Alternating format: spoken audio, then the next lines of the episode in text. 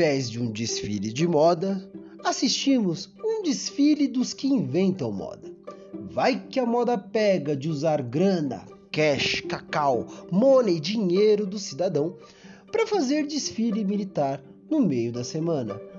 Somos todos desocupados, é claro. Qual o sentido? Vamos para uma meia aula de história. Em 1984, com a ditadura reduzida, coada, sofrendo encolhimento, o general Newton Cruz fez um desfile a cavalo acompanhado de 116 carros de combate e tanques e 6 mil militares, mais ou menos, para uma demonstração de força. Vai que a moda pega de fazer coisas sem sentido. Mas estou sentido por saber que faz sentido. O desfile veio em um dia oportuno, como uma mensagem para as instituições. No mesmo dia, houve a votação sobre o tal voto impresso. Bolsonaro usa bravatas para ameaçar chamar ministros do STF de filhos da tirem as crianças da sala. Uma aventura golpista custa caro. Golpes ao longo do tempo e em diferentes lugares têm uma coisa em comum: são financiados. E vamos lembrar que é ilusão acreditar que o empresariado segue firme com Bolsonaro. É preciso ver que Paulo Jeg, quer dizer, Paulo Guedes, não deu a resposta que o empresariado queria ouvir, principalmente o empresariado liberal. Sem alguém bancando, é apostar alto, mas é a natureza golpista, está no DNA do bolsonarismo. Recorremos ao Esopo. No conto O Escorpião e a Rã, o escorpião pede ajuda para Rã para atravessar o rio e diz: Rã, você pode me ajudar? Eu subo nas suas costas e nós atravessamos o rio. A rã, muito relutante, diz: Não, escorpião, todo mundo conhece a sua fama. Você vai me ferroar? E o escorpião responde: Mas se eu te ferroar, os dois morrem. Você envenenada e eu afogado. Depois de muita insistência, o escorpião conseguiu o que queria. A rã cedeu, disse: Ok, suba. O escorpião subiu a rã começa a nadar. No meio do caminho, o escorpião ferroa a rã.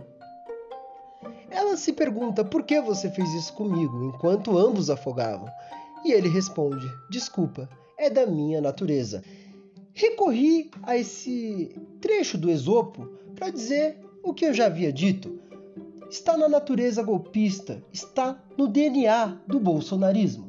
Outra moda sem sentido foi a tal Janaína Pascoal, que tuitou de forma classista e incomodada sobre o fato do padre Júlio Lancelotti ajudar moradores de rua, mais especificamente da Cracolândia, com a questão da alimentação. Vai entender por que isso incomoda ela. Aliás, ela tem a caneta na mão e um cargo que possibilita fazer algo por essas pessoas.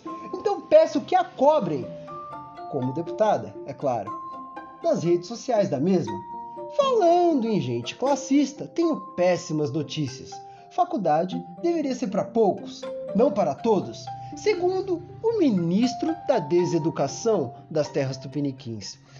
Talvez por isso não haja recurso para a educação. Universidades como a Universidade Federal do ABC, por exemplo, correm o risco de suspender suas atividades por falta de recurso ou melhor, negligência de recurso. Deve doer ver os filhos da classe trabalhadora fazendo doutorado. Ops! Na verdade, não, não vemos mais. Voltaram a ser raridades. E não por um acaso, o golpe do passado recente teve um fundo classista, mas isso falamos em outro dia. Tomando um café, acho melhor.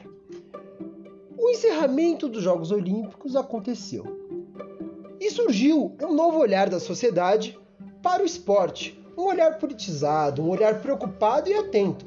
Esperamos que não seja fogo de palha ou moda passageira. Espero particularmente que essa moda pegue.